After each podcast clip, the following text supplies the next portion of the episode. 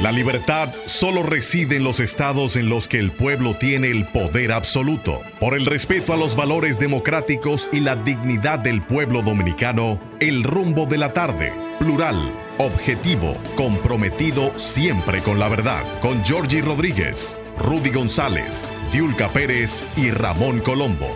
Los poderosos ya están en el aire. Buenas tardes, República Dominicana. Aquí están los poderosos en el rumbo de la tarde.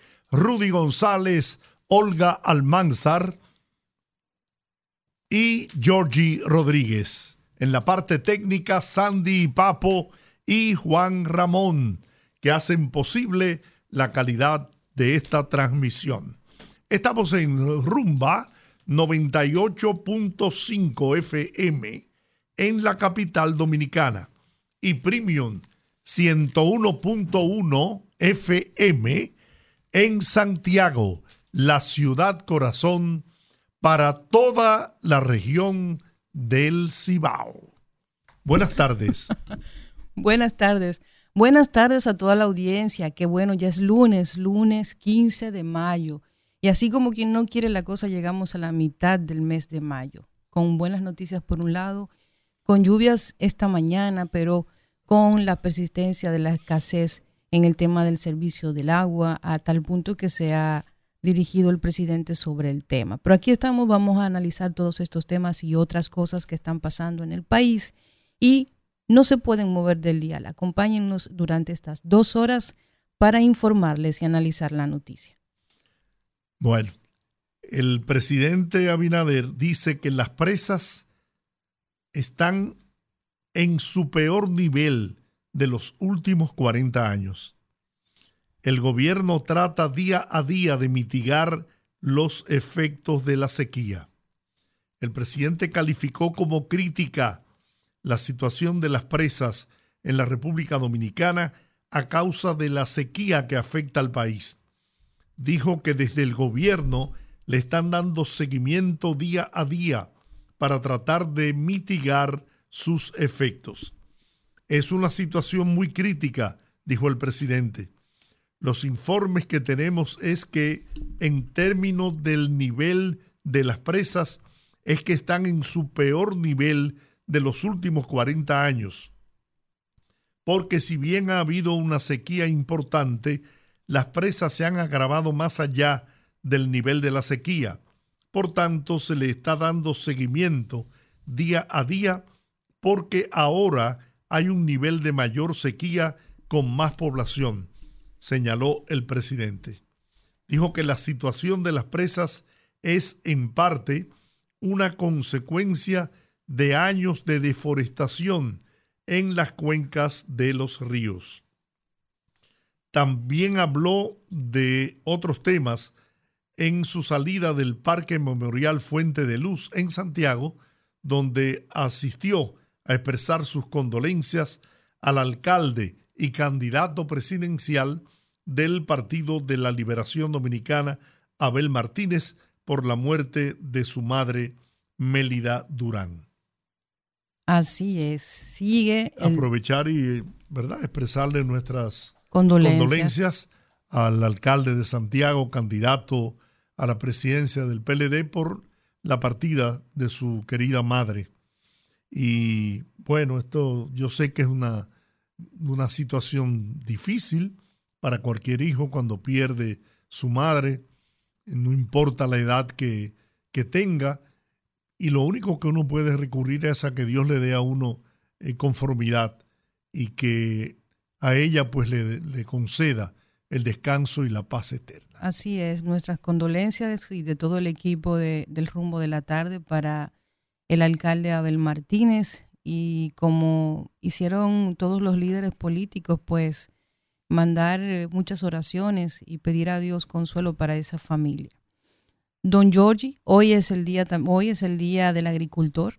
Usted sabe que el 15 de, de mayo es el Día del Agricultor en República Dominicana que está constituido, está instituido mediante el decreto 3523 del 11 de mayo de 1946, Desde esa fecha se celebra en República Dominicana cada 15 de mayo el Día Nacional de estos importantes profesionales y personas que en cierta forma juegan un papel fundamental. Dicen por ahí que si no hay comida no hay vida.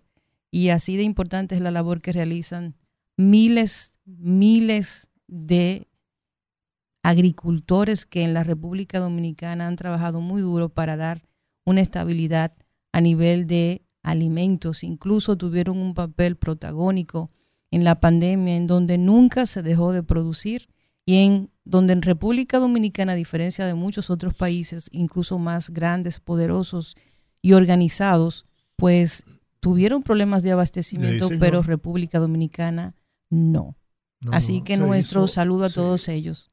Los agricultores, la gente del campo, los productores, tuvieron una participación importante para que los mercados estuviesen abastecidos en tiempo de la pandemia.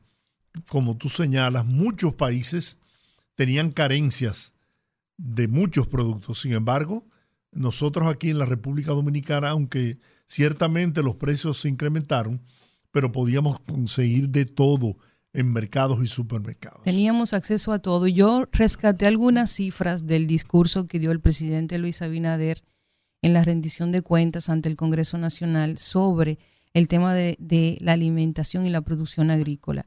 De acuerdo a cifras de Organización de las Naciones Unidas para la Alimentación y la Agricultura, FAO, gracias al sector agrícola se redujo el porcentaje de la población subalimentada del 8.3 al 6.7. El pasado año el valor agregado agropecuario aumentó un 5%, alcanzando 360 mil millones de pesos y una producción que sobrepasa los 350 millones de, de quintales de alimentos. Esto equivale a producir 2.7 kilogramos de alimentos diarios por persona, cifra que supera el promedio mundial de 2.15 kilogramos, según datos reportados por la FAO. Bueno, en otro orden, que es otro de los puntos luminosos de la actual gestión de gobierno, es el turismo. El ministro de Turismo, David Collado, dijo que el acumulado en la llegada de turistas al país aumentó un 35.7% para el primer cuatrimestre del año con respecto al 2022, al pasar de 2.758.703 de enero a abril del año pasado a 3.745.475 en este, en este cuatrimestre del 2023. Al presentar los datos estadísticos del sector, precisó que es un nuevo récord al compararse con los periodos del 2018 en adelante. La República Dominicana acaba de tener el mejor cuatrimestre de la historia en cuanto se refiere a la llegada de turistas al territorio nacional. Dijo que a abril ha sido también un mes importante que mantiene la tendencia de superación con la llegada de 862 mil 705 visitantes, de los cuales 681.567 llegaron vía aérea y 181.138 por la vía marítima. En su mayoría, los turistas se hospedaron en hoteles tradicionales con promedio del 81% en ocupación mientras que los complejos turísticos alcanzaron un 77% en el mes de abril. El segmento hotelero que ocupó el último lugar en el promedio de ocupación fue el de lugares de acogida corta de corta estancia con un 41%. Las proyecciones del sector para lo que resta de este año es poder alcanzar la llegada de 7.9 millones de habitantes, de turistas visitantes y superar así los 7.1 millón logrados en el 2022. Señores, y esa es una de las de los aspectos más importantes, de los renglones de la economía que más eh, se han desarrollado y han contribuido a que podamos ir recuperando la economía a pesar de la devastadora eh, pandemia del COVID-19 y de la crisis generada por la guerra Ucrania y Rusia. Entonces, ¿cómo se atreven los señores líderes de la oposición a calificar de inecto a este gobierno. Yo puedo aceptar cualquier crítica porque es valedera. Para eso está la oposición, para señalar errores, para señalar los eh, defectos del, del gobierno de turno, ¿no? Y más cuando se trata de un presidente que, aunque no lo ha dicho, pero evidentemente tendrá que ser el candidato del Partido Revolucionario Moderno, candidato a un segundo periodo que se lo permite la constitución de la República. Este hombre no va a modificar la constitución como trató de hacer Danilo Medina para poderse prolongar en el poder. No, este se acogería en caso de aceptar a lo que establece la constitución de la República. Un periodo, uno más, y se acabó el juego. Así que ahí está el turismo, Ahí están las zonas francas en franco desarrollo, incrementando sus exportaciones, creando fuentes de trabajo. Más de 400 mil nuevos puestos de trabajo se han creado en estos tres años de gobierno del presidente Luis Abinader. Si eso es ser inecto, un gobierno inecto, entonces que me digan cómo se llama la eficiencia con que este gobierno ha actuado, a pesar de la crisis, a pesar de que en la mayoría, en la gran mayoría de los países todavía se sienten los efectos de la pandemia del COVID y más aún ahora de la guerra de Ucrania y Rusia. Así es, sin duda, sin duda yo creo que el, el turismo ha sido la carta, la carta dorada del gobierno de Luis Abinader, sin dudas el tema de, lo hemos mencionado aquí, lo hemos analizado en numerosas ocasiones, el riesgo que se tomó en su momento en relación a la apertura de la economía, a dar em, prioridad, a entender que nuestra economía pendía de un, un hilo en ese momento y que un encierro prolongado de algunos sectores que implicaban una de las eh, zonas más importantes, uno de los rubros más importantes de ingresos para el país y para la economía, y también el tema laboral y el tema empresarial, porque el turismo una cosa es un sector transversal es un sector que no solamente genera divisas, sino que el turismo está relacionado, está vinculado con la agricultura. Los agricultores le venden al turismo, al sector turístico. Es la, es la exportación más barata. Exactamente. Porque es en el mismo territorio. Eso se hace por furgones y camiones. Y que en muchas ocasiones el sector turismo, en momentos donde las exportaciones por alguna razón han disminuido, con cierta frecuencia los gobiernos acuden al sector turismo para que pueda asumir esa, esa parte de la producción en ocasiones. Y creo que es un, es un tema transversal. El tema, por ejemplo, de los empleos, la cantidad de empleos directos e indirectos y la promoción del país a nivel internacional como marca país, todas, todos estos sectores que se visitan. Entonces yo creo que cuando tú tienes sectores como eso, que dependen exclusivamente del flujo de visitantes ante una situación como la que teníamos en pandemia, el riesgo que se tomó funcionó. Dicen por ahí que el que no arriesga no gana. Y yo creo que hubo un, un elemento sumamente delicado en esa decisión, pero que funcionó. Y yo creo que parte de que nuestra economía, con sus altas y bajas, se mantuviera con cierto nivel de estabilidad, tiene que ver con eso y con el manejo también de la política económica a nivel macro, con el tema de, de estas medidas que se han tomado desde el Banco Central, que si bien han reducido el circulante y han tenido un cierto efecto negativo tal vez en el poder adquisitivo de la gente, pero por el otro lado es lo que ha permitido que la economía siga pues alcanzando su punto más estable. Entonces yo creo que sí, creo que el turismo fue la carta ganadora y será la carta ganadora del gobierno de Luis Abinader.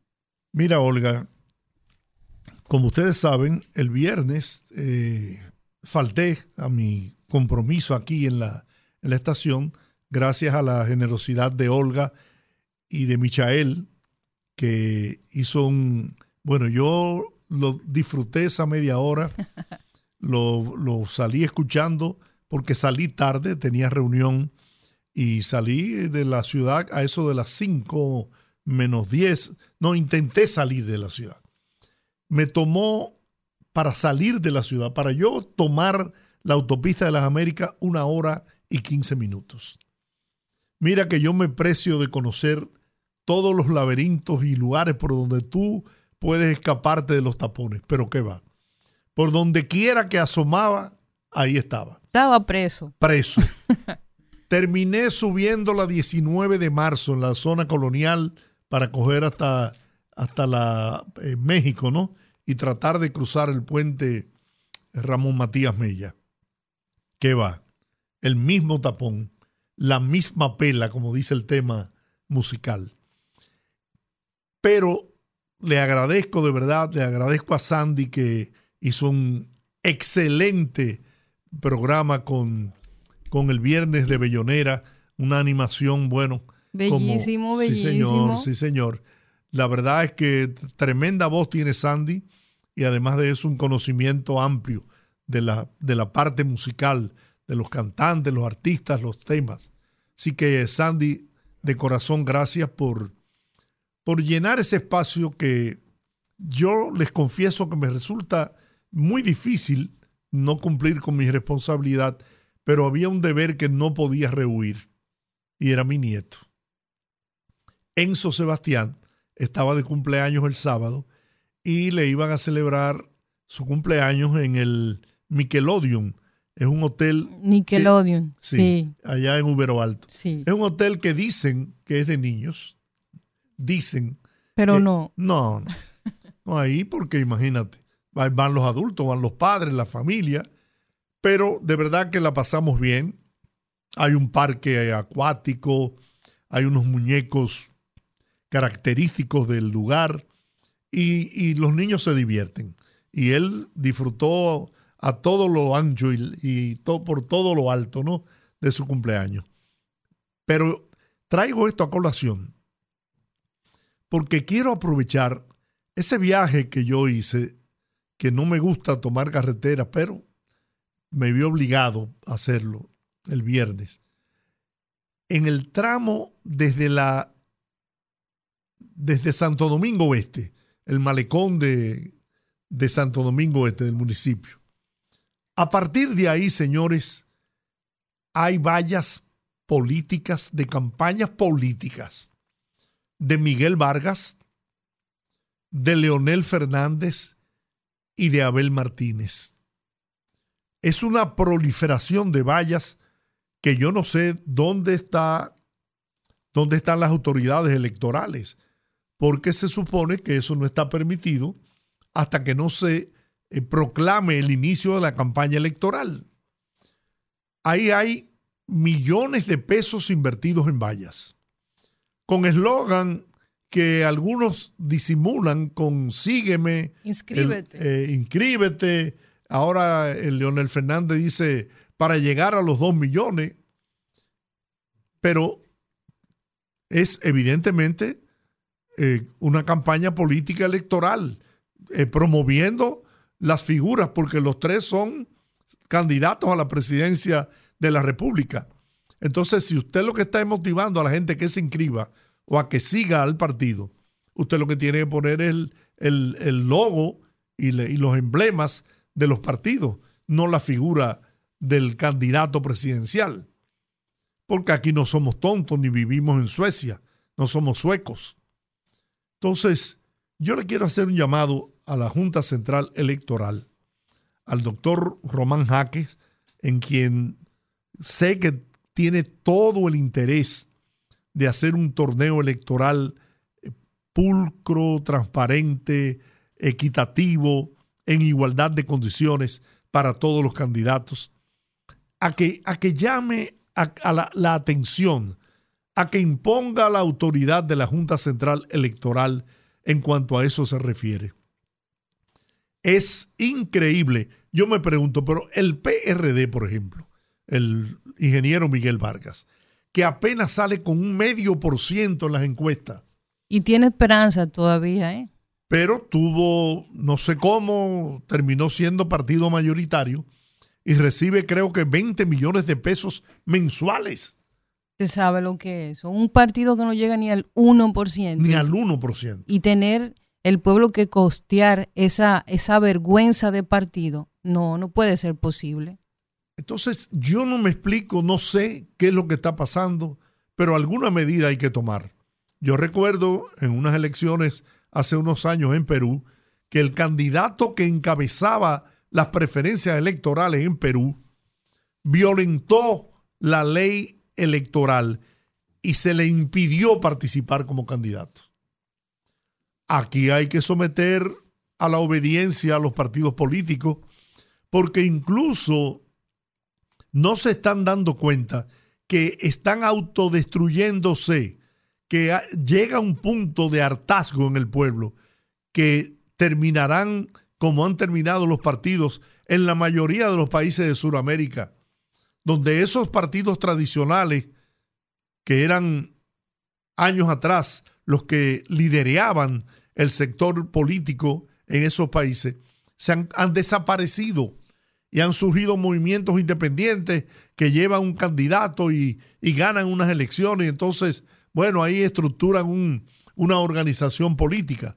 Pero los grandes partidos suramericanos han estado desapareciendo, salvo Argentina y Chile, que todavía se preservan, y en Brasil el PTD, eh, el Partido de los Trabajadores eh, brasileños, yo si la memoria no me traiciona, yo creo que en, Venezuela hace tiempo que se fue el COPEI, se fue Acción Democrática, están. O sea, las siglas están ahí, lo, pero no significan absolutamente nada. Igual que en Colombia, igual que en Uruguay, igual que en la mayoría de los países de Sudamérica. Y eso es producto de qué? De que la gente se cansa, se agota y empieza a perderle el, valor que tienen las organizaciones partidarias y el papel importante que deben jugar en, en, la democracia de los países, pero con personas sin, sin pensamientos definidos, que lo único que se preocupan es por el interés personal de cada quien, pues los partidos van caminando por un camino muy difícil, muy difícil que podría llevarlos a una destrucción y desaparición del sistema de partidos en la República Dominicana. Ahí está el PLD. Ahí está el PLD, que se miren en ese espejo. El PLD propició la de, la de, la de Diego, la, la de la destrucción, la desaparición prácticamente del Partido Reformista Social Cristiano y del PRD. Pero Leonel Fernández le dio de su propia medicina. La medicina que Leonel y Danilo le aplicaron al PRD y al PLD, Leonel se la aplicó al PLD. Y por lo que he visto en las encuestas, el PLD ahora mismo es la tercera fuerza según las encuestas. Tercera fuerza partidaria en el país. Un partido que llegó a ser poderoso, absolutamente poderoso, que se nutrió incluso de todos los dirigentes del Partido Reformista a nivel nacional. Yo recuerdo en el año 96, cuando el Frente Patriótico, que un alto dirigente del PLD me dijo, Georgie, yo no me imaginaba que el Partido Reformista tenía una estructura tan sólida, tan fuerte en todo el país. Mira, Olga, miren amigos oyentes, a partir de ahí, comenzaron a conquistar a toda esa dirigencia provincial, municipal, y destruyeron al Partido Reformista. Un partido acostumbrado a estar en el poder, mucha gente se dejó seducir por empleitos, y ahí están los resultados. Así que yo quiero recurrir a, a las buenas decisiones y buena voluntad buen, al buen interés que yo sé que tiene el presidente de la Junta Central Electoral para que no permita que le dañen este proceso que sé que en sus manos está garantizada la transparencia y la libre actuación y, expresión en las urnas del pueblo dominicano.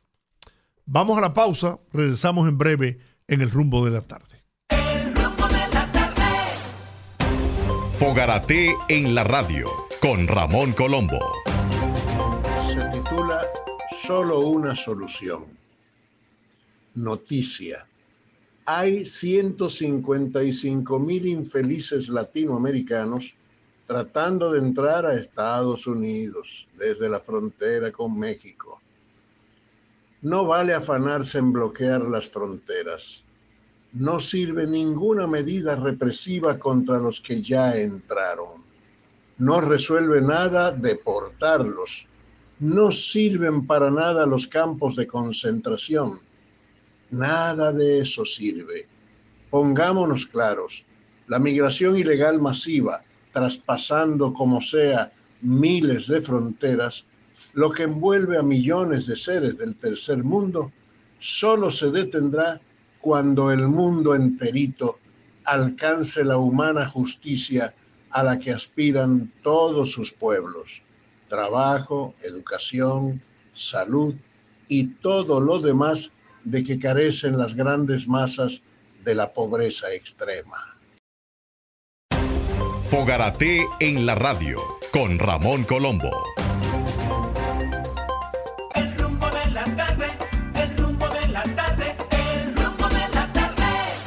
Bien, de regreso al rumbo de la tarde con los poderosos.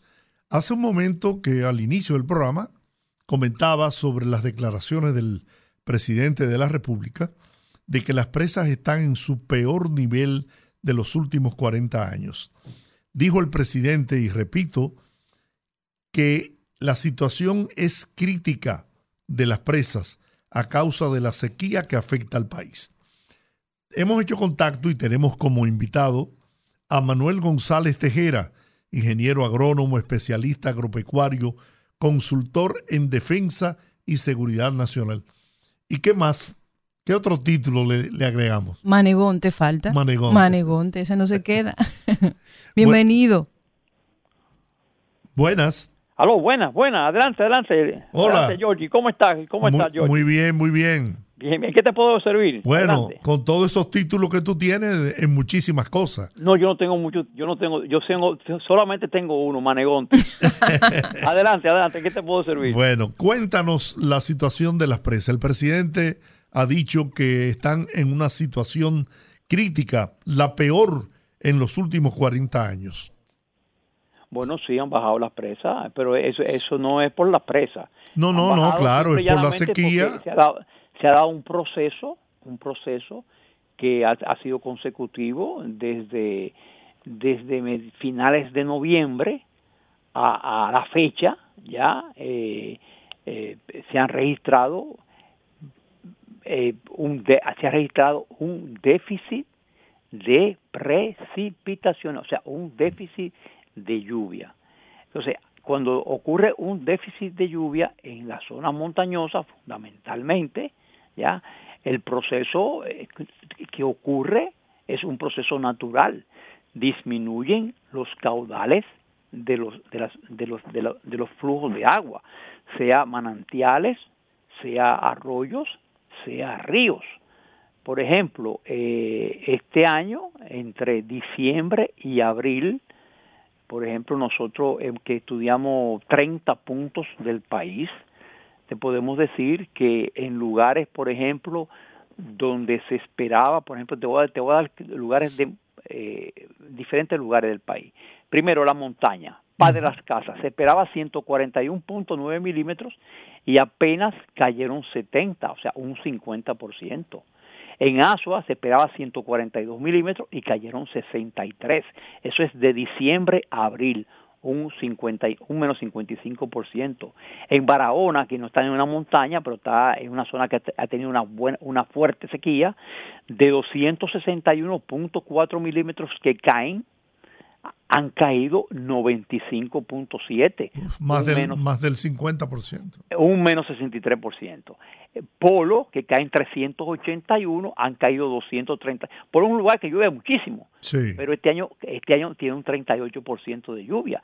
Por ejemplo, en La Vega, La Vega, de, que por cierto, ahora mismo está cayendo Ustedes no se imaginan cuánto burriquitos emparedados. Está cayendo ahora mismo en La Vega, Santiago, Jarabacoa, las montañas. Ahora mismo está cayendo, ahora mismo. Gracias a Dios y a la Virgen de la Alta Gracia. Pero te, te, puedo seguir continuando. En La Vega de 547 eh, han caído 338 milímetros de diciembre a abril, menos 38. Jarabacoa, que es la, la zona que ayuda a la, al, al, agua del yaque del, norte, del norte, que va hacia Taveras, de 670 milímetros han caído 383, un menos 42%.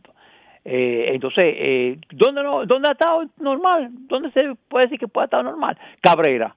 Por ejemplo, en Cabrera de 521 cayeron 526. Entonces, ahora bien, cuando ocurre eso, ese fenómeno, ah, espérate, espérate, se me olvidaba, eh, Montecristi, eh, eh, que, que, siempre se ve influenciado por los sistemas frontales, de 309 milímetros han caído 127, 58.9.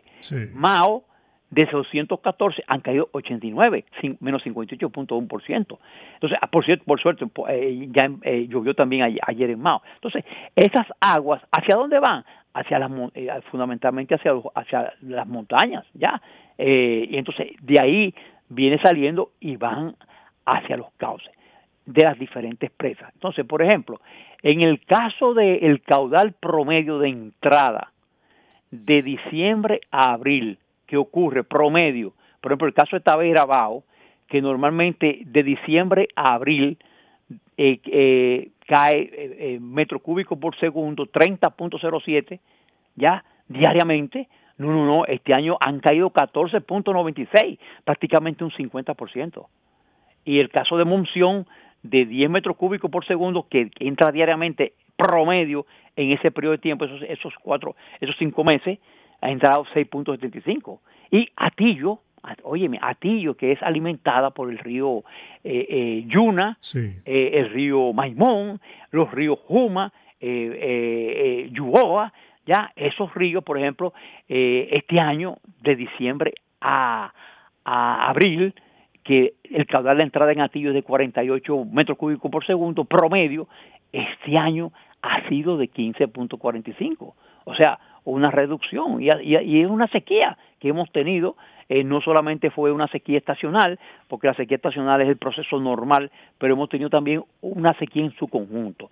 En su conjunto, ¿qué significa? Ha sido sequía meteorológica con disminución de las lluvias, ha sido una sequía agrícola, porque al, al, no caer agua del cielo, simple y llanamente, ¿qué ocurre? Los cultivos se estresan, se estresan, ¿ya?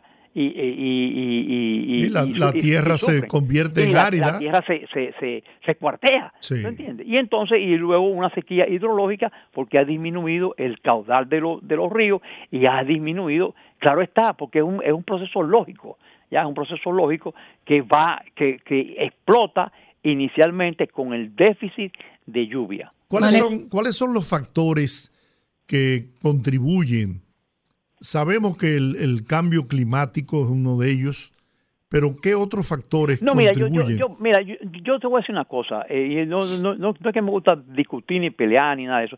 Eh, aquí le buscan siempre todo el mundo la, culpa a una, a una cosa que le llaman cambio climático. La vida es cambio. La vida es cambio.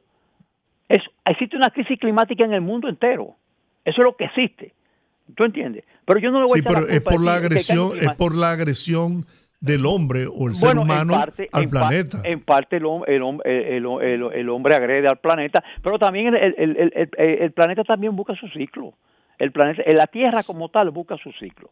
¿Tú entiendes? Y nosotros si la degradamos, si, si, si, si construimos donde nos da la gana, si cortamos árboles donde nos da la gana sin un plan sin un, planeamiento la, deforestación eh, bueno la deforestación en parte pero lo que pasa es que eh, eh, hemos tenido también momentos que hemos tenido deforestación óyeme hasta el año 1967 ya y, a, ti te encanta, Georgie, que te hable de eso. Hasta el año 1960, la cobertura forestal de nuestro país era de un 11%. Sí. 11%. Y cuando el doctor Balaguer prohibió el 6 de, el 6 de, noviembre del 67 eh, el corte de árboles, eh, se, eh, eso es, redituó a la sociedad. ¿Tú entiendes? ¿Por qué? Porque hemos, hemos ido recuperando cobertura forestal. Y además se, se inició un programa de presa, que eso es correcto. Eso fue correcto y eso nos ha ayudado. Ahora bien, nosotros los seres humanos tenemos que, ser responsables responsables con el uso. Ahora mismo, ahora mismo tú sabes cuál es el problema. Ahora mismo no es el problema de discutir de, que reforestación o no reforestación. No, ahora mismo tú sabes cuál es. Ahorrar, ahorrar el, el, líquido actualmente, que porque estamos en una situación eh, que realmente es grave, es grave, pero yo personalmente considero, considero que yo creo que vamos a romper el ciclo. Vamos a romper el ciclo. Estas lluvias en el periodo convectivo nos van a ayudar bastante y tengo mucha fe, tengo mucha fe. Es más, es más, eh, te puedo decir una noticia que es una primicia, una primicia para ustedes. Hoy el IRI, International Research Institute eh, for, Climate and Society, de la Universidad de Columbia, el Instituto del Clima, eh, acaba de publicar su pronóstico para el, los próximos, el próximo trimestre julio, julio y agosto. Y, y, publicó también julio, agosto y septiembre. Y lo que presentan es halagüeño. Lo que presentan es halagüeño, no es, un, no, es un, no es el panorama tétrico que teníamos hace dos meses.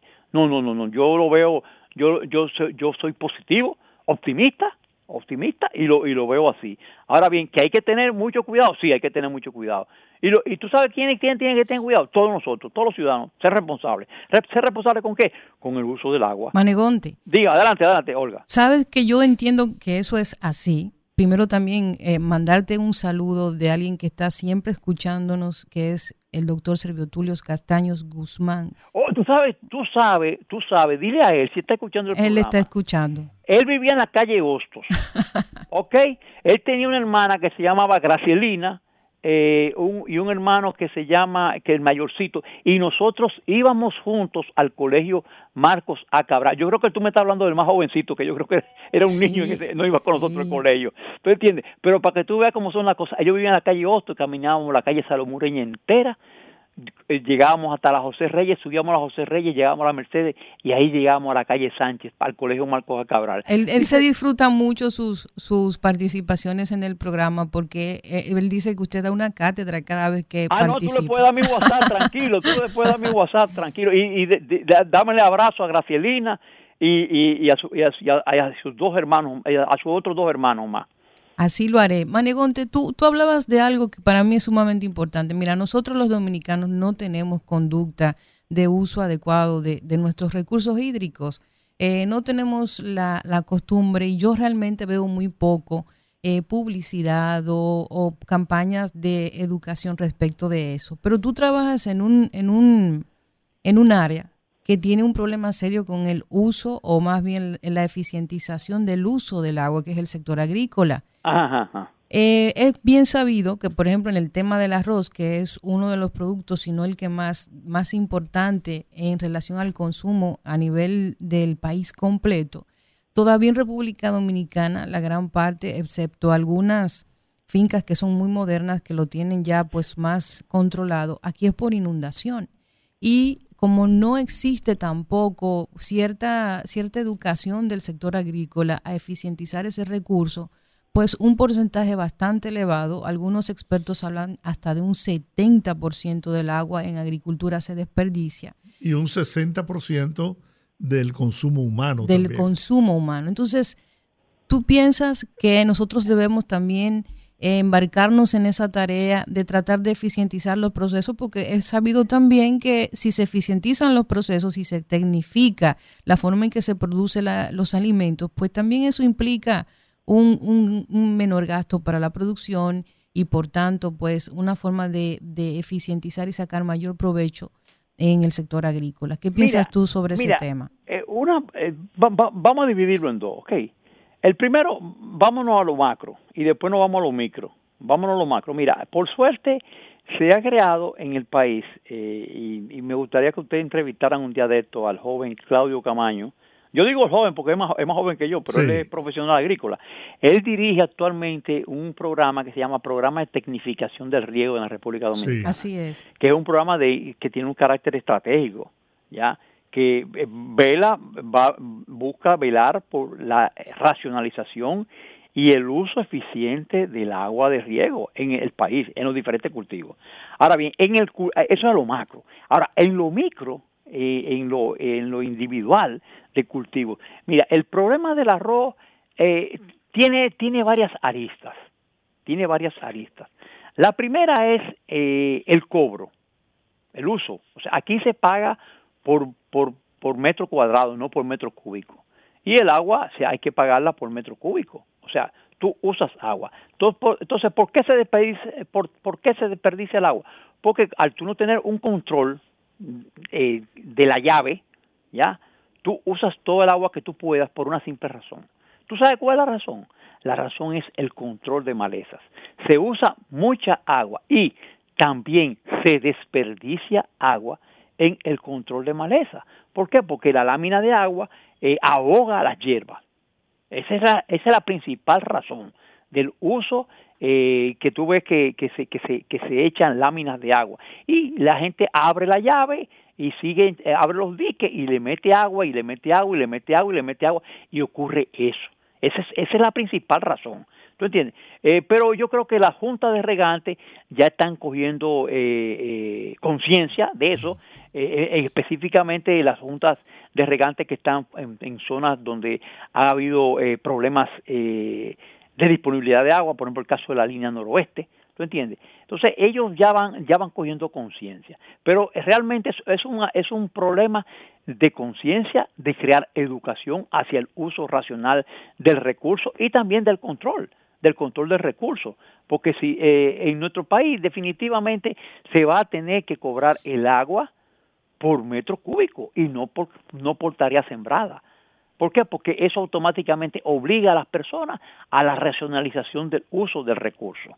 ¿Tú entiendes? Ahí es donde está, esa es la clave. Esa es la, oye, en el mundo entero el agua es, se mide por volumen utilizado, no por tarea irrigada. imagínate tú que producir un metro cúbico de agua está, según me he escuchado, en unos 32 pesos. 32, 33 pesos. Y nosotros aquí la cobramos no, no, a no, perdón, perdón, perdón, no, no, déjeme explicarle, no, no, escúcheme, escúcheme, escúcheme. Estamos hablando de cosas diferentes. No, estamos hablando, ustedes están hablando ahora mismo de agua potable. Agua Eso es otra cosa. Eso es otra. pero que no se cobre el agua eh, eh, en su justo valor. Eh, no, espérate, en la capital, porque en la capital es, porque Corazán en Santiago la cobra, cobra, cobra el agua correctamente. Sí. ¿Ya? Eh, en función de lo que cuesta el agua, ¿ya? Pero nosotros no, nosotros hemos hecho fiesta, ¿ya?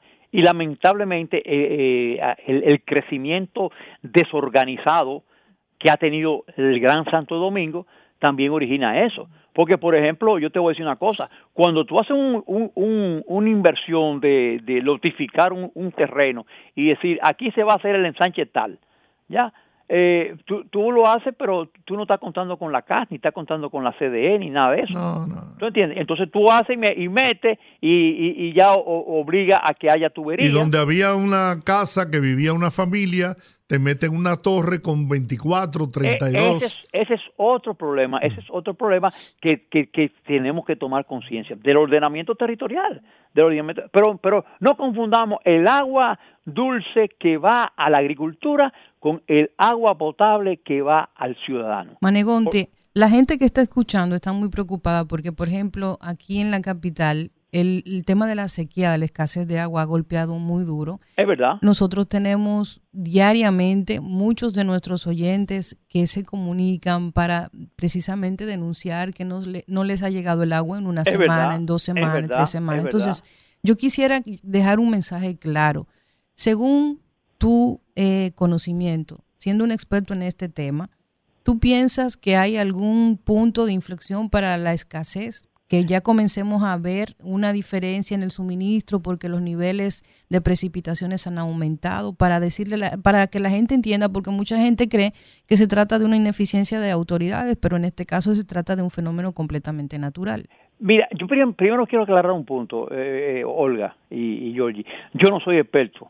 Ajá. Yo soy genetista arrocero y soy tengo una maestría en, seguridad y defensa nacional.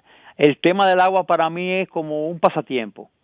Eh, yo veo la importancia que tiene y me fajo a estudiarlo pero yo quiero yo quiero que tú me quites la palabra experto. No, eso, eso es ser experto, eso es experto autodidacta. Ajá. no, no, no, no, yo no, es que, no quiero que se sienta mal la gente, alguna gente. Siempre, yo simplemente digo, soy un estudioso del caso. Un estudioso, un estudioso. Entonces, eh, por ejemplo, mira, yo te voy a decir una cosa. Eh, muy bueno que me hayas hecho esa pregunta, porque el día pasado tú pude, tuve la oportunidad eh, y me, me, me, me, brindaron la oportunidad Flaxo y, y el programa Supérate eh, y también eh, la asociación nuestra de egresados de los antiguos países socialistas, eh, me, me, permitieron presentar una investigación. Yo hice una investigación sobre Santo Domingo.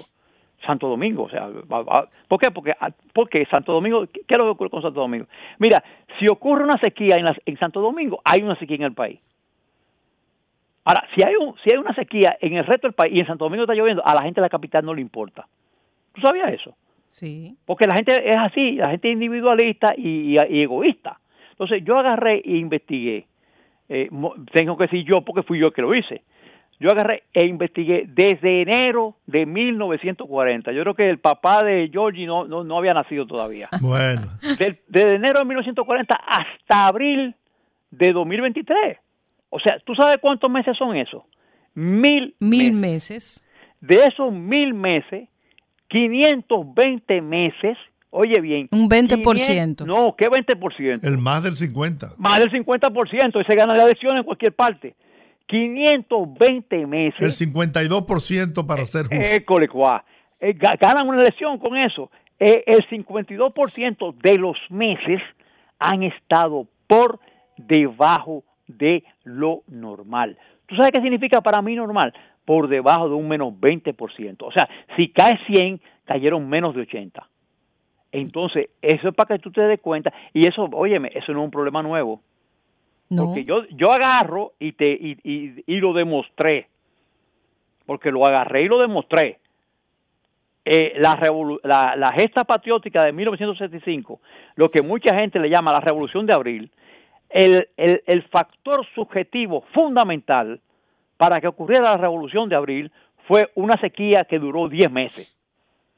Y lo que ocurrió, el agravamiento del gobierno de Balaguer en su, en su tercer periodo fue la sequía que afectó el país de 10 meses también. Han sido las dos sequías más largas que hemos tenido de 10 meses. ¿Tú entiendes? Entonces, eh, que, porque provocó el problema en la caña de azúcar y con el desplome de los precios de la caña de azúcar, del, azúcar. Entonces, eh, las sequías son detonantes, detonantes, ¿ya? Entonces, yo, por eso yo mido y veo la, el agua. Yo, a mí me interesa el tema, eh, lo estudio, por ejemplo, estos temas de sequía que originan también migración, de gente que, que por ejemplo, vivía en una zona que, que estaba muy bien, pero que agarraron arriba, eh, más arriba y tumbaron todos los árboles. ¿Y qué provocaron? Erosión, erosión eólica. Y cuando ocurre la, erosión eólica, ¿qué ocurre? Simplemente eh, pierde la fertilidad el suelo. Entonces, eh, y, qué pasa con esa persona? Esa persona busca otros nuevos lares. Unos buscan, emigran del campo a la ciudad, y otros agarran en Yola, se van para Puerto Rico o se van para los Estados Unidos o España. Entonces, esos son factores que uno tiene que estudiarlo. Manuel. Dígame. Ah, espérate, espérate, antes que nada. Sí. De ese periodo de tiempo hemos tenido 60, oye, oye, apúntalo ahí, Georgie, 68 periodos de sequía superiores de tres meses y 52 periodos de sequía menores de tres meses. Eh, yo lo tengo por dato. Y yo lo agarré y me puse, oye, no fue ¿Qué tiempo duró la del 2015, por ejemplo? Eh, ah, no, espérate, eh, esa te la, te la digo ahora mismo, yo la tengo aquí. Mira, esa duró, te voy a decir, no empezó en el 2015, empezó en el 2014. La del 2000 y terminó en, en mayo del 2016. O sea, tú agarras los 12 meses del 2015, agarras 4 meses del 2014 y agarras 4 meses eh, duró, óyeme, duró 20 meses. 20 meses. Eh, esa fue una sequía, pero óyeme, esa fue una sequía que afectó en, gran parte del país, fue provocada, esa, óyeme, esa fue provocada por un fenómeno que se denomina el niño. Esa, esa.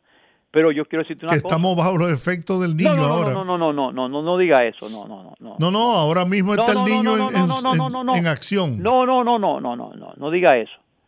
No diga eso, porque eso es una cuestión que ha habido una confusión con los medios de comunicación. Estamos bajo una vigilancia del niño. Va a empezar un pero el niño todavía no ha empezado. No ha empezado. O sea, yo quiero que, no, que, que, que perdamos el miedo a la palabra niño. Ya, que empecemos, ya sabemos que tenemos la situación ahí adelante, pero todavía no, no ha empezado. Cuando empiece, ya nos vamos a dar cuenta, pero todavía no ha empezado. Lo que estamos viendo ahora mismo, óyeme, lo que estamos viendo ahora mismo es, un, es lo que se llama un enos neutral, ¿ya? Porque todavía, y les voy a compartir, si tú quieres yo te lo envío eh, ahora mismo, ah, mira, espera, espera, aguanta, aguanta, aguanta, no, no, no, que es que lo tengo aquí, porque lo tengo aquí. Mira, ellos se publica un, un documento que se publica todos los meses, que se llama el ENOS, ¿ya? El ONI, y ese ONI significa índice de oscilación del niño. Actualmente, el periodo, el febrero, marzo, abril, todavía está en menos 0.2 grados. ¿Qué significa eso? Que todavía no se está desarrollando. Cuando se desarrolle es que va a estar sobre 0.5 grados. Todavía hoy, 15 de mayo, Día del Agricultor, no ha ocurrido. De que sí existen probabilidades, sí existen probabilidades. En el último informe dice que va, ya ocurre, ya tenemos un 92% de probabilidades de que se, ya se presente a partir mayo, junio, julio, pero todavía no está. Yo no puedo echarle la culpa a alguien que todavía no está. Bueno, Manuel, dígame. ¿Qué cantidad del agua que generan las fuentes se dedica a la agricultura y qué cantidad al consumo humano? Y si para hacerla más completa, si tenemos los canales de riego suficientes y en buen estado para la irrigación de nuestros campos? Mira, tenemos actualmente eh, cuando se construye un, sistema de hidráulico, por ejemplo, una presa, normalmente primero se construye la presa y después se van los canales, porque no, no puede ser los canales primero y luego la presa. Entonces, eh, actualmente sí, yo, yo considero que tenemos suficientes canales, eh, una, eh, eh, la, estructura actual de los embalses de la actualidad cumplen esos objetivos. O sea, decir que, que faltan canales, no, no, no, no. lo que lo que puede decirse que es que eh, hay que rehabilitar canales y hay que arreglar eh, los canales para que en la conducción se pierda menos agua. ¿Por qué? Porque en la conducción se pierde agua. O sea, eh, por eso tú te das cuenta que una cosa es un, canal en tierra y otra cosa es un canal que esté adoquinado o, o, encementado. ¿Tú entiendes? Son, son dos cosas diferentes. Entonces, no, yo creo que, que existe la infraestructura en cuanto a canales. Ahora bien, cuando tú acabas la presa, por ejemplo, el caso de Monte Grande, cuando se acabe Monte Grande y esté preparada la, presa de Monte Grande, se, iniciará la construcción de los canales. Se inicia la construcción de, los canales, ¿tú entiendes? Como ocurrió con Sabaneta, como ocurrió... Bueno, en, en el caso de Atillo no ocurrió así, porque en el caso de Atillo empezó primero el canal, ¿ya? Pero después vino, vino, vino Atillo. ¿Tú entiendes? Pero ya eso fue diferente porque fue aquel, aquellos proyectos de irrigación que se llevaron a cabo durante la época de Trujillo, eh, como el caso y, de, y, de, y de Horacio Vázquez, porque hay que mencionarlo, fue en el caso de, del desarrollismo de Horacio Vázquez, el Estado inició la ejecución de construcción de canales en la línea noroeste, por ejemplo, y, junto con el sector privado también, hay que decirlo, porque el primer canal privado eh, que tuvimos nosotros como tal eh, eh, para irrigar arroz fue el Museo Bogá y el Museo Bogá fue un canal realmente privado inicialmente. Manuel, finalmente, para no abusar mucho de ti. No, no, no, no, tranquilo, tranquilo. Yo tengo, yo Tú eres experto en arroz. Eh, sí, ahí sí yo soy experto, porque esa fue mi especialidad. Cuando yo estudié, cuando yo estudié agronomía, yo fui de los primeros egresados como oricicultor de la antigua Unión Soviética. Ahí, yo sí te lo puedo decir. y trabajé en El demanda, la, la siembra de arroz demanda mucha agua. Y te hago esta pregunta, porque he escuchado por ahí eh, de esos eh, teóricos que dicen que debemos ir cambiando nuestra producción agropecuaria, que por ejemplo el arroz que demanda mucha agua para su cultivo, pudiéramos ir cambiando esa tierra para otros productos. No, no, no, no, no. Eso es cierto. no, no, a mí, mira, cuando, mira, cuando a mí me hablan de eso, yo, yo, yo, yo trato de coger una correa y entrar a correazo. Vamos a hablarte claro. Mira, eh, nosotros lamentablemente hicimos un cambio, un cambio que yo digo, cuando digo lamentablemente, lo digo con tranquilidad, sin espaviento. Simplemente nosotros, los dominicanos, en el desarrollo histórico del pueblo dominicano, ya nos fuimos transformando nuestros, eh, nuestras fuentes de carbohidratos, las transformamos, la, la, las transformamos, las fuimos cambiando, del, de la yuca, de la yuca de los taínos, de la batata o el aje como le llamaban los taínos, ya, de esa yautía que se comía, de ese mapuey que se comía. Es el mejor de todos. Con los, y el maíz que se comía con los españoles, eh, eh, empezamos a cambiar. Empezamos a cambiar. Entonces, en la forma como se fue desarrollando la sociedad dominicana a través de los años, nosotros comíamos nuestra, nuestra cultura era yuquera y maicera. Nosotros comíamos muchísimo maíz. Comíamos muchísimo maíz. Pero ¿qué ocurre? Cuando llega la anexión, la anexión a España en el año de 1861-1865, vinieron tropas españolas, eh, que algunas venían de Cuba, pero otras venían de la península. Y esas de la península estaban acostumbradas a comer qué? A comer arroz. y ahí empezó la demanda. Ahí empezó la demanda, no teníamos oferta y empezamos que la gente, a la gente le gustó el arroz, porque es más fácil, es más fácil cocinar arroz. Y entonces tranquilamente fuimos, tranquilamente demandando, demandando arroz, demandando, no teníamos oferta, ¿ya? Entonces hasta que llegó Trujillo. Cuando llegó Trujillo, él dijo, no, esto se paró. ¿Por qué? Porque no vamos a emplear las divisas, ¿ya? Eh, eh, para importar arroz. Porque, óyeme, en el gobierno de Horacio Vázquez se importó una cantidad grandísima de arroz, que se, e, era casi el, el 30% de la importación del país. Y entonces, ¿qué pasó? Vamos a desarrollar un proyecto de desarrollo de, de, de, fomento del arroz. Eh, se hizo el fomento. Y óyeme, nosotros en los 40 éramos un país exportador de arroz. En los 40 éramos un país exportador de arroz. Y luego viene la otra revolución, porque vino otra revolución. Una fue la de los canales y la de, oye, aquí hubo una campaña para que se consumiera arroz dominicano, no el arroz, no, no el arroz cian, el arroz que venía de Tailandia, ya, porque así se llamaba, se le llamaba al cian. no, no, no, vamos, vamos a consumir arroz dominicano. Y se hizo una campaña en, el régimen de Trujillo bien fuerte. Y luego, ¿qué vino? Vino esa gran revolución, porque fue una revolución, hay que decirlo. Eh, el, el, hecho de la misión técnica china que dirigió el doctor Jin Tissier y la República de Taiwán en la República Dominicana ayudó muchísimo a la República Dominicana. Se formó eso que se llama el Centro de Investigación Arrocera o la Estación Experimental Arrocera de Juma Bonao y ahí fuimos cambiando. Entonces, ¿cómo fuimos cambiando? Fácil, fácil. ¿Tú sabes cómo fue? Se puso precio, topes, se puso precio donde el, el, el productor siempre ganaba, el productor de arroz, el productor de arroz ganaba bajo los gobiernos de Balaguer desde el año 66 para acá ya eh, se le hicieron una serie de, fomentos al, cultivo del arroz y, y, fuimos sustituyendo de nuestra dieta diaria eh, la yuca, la yautía, la batata, el maíz. Y señores, por ejemplo, eh, ¿quién conoce Pimentel? Pimentel era una zona maicera, en Pimentel. Ahí se sembraba maíz. Por, por eso es que es famoso la famosa arepa de Pimentel.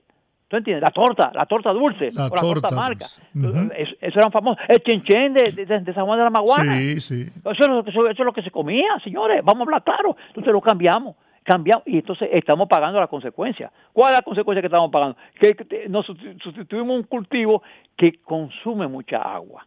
Ahora bien, yo quiero decirte una cosa. Eh, en República Dominicana llegó un momento que se sembraba arroz muy bien en secano. ¿Dónde era? En la sabana de en San Rafael, en San José de los Llanos. Pero ¿qué ocurrió? Cuando empezó el boom del azúcar, Fernando Álvarez Bogal, en esa época, eh, que fue director del CEA, eh, empezó a, incentivar eh, el cambio del cultivo del arroz en la, caña. entre entre entre Guerra, Vallaguana, en Monteplata, por la caña. Señores, ahí había arroz, señores, antes.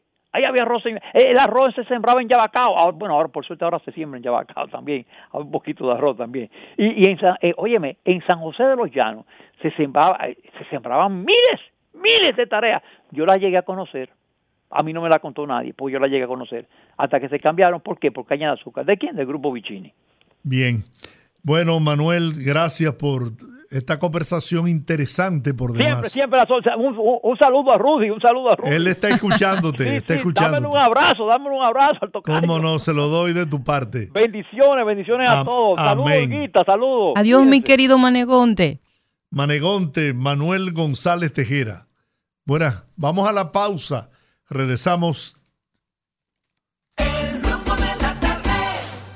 Escúchanos en vivo desde nuestras diferentes plataformas para todo el Cibao a través de Premium 101.1 FM.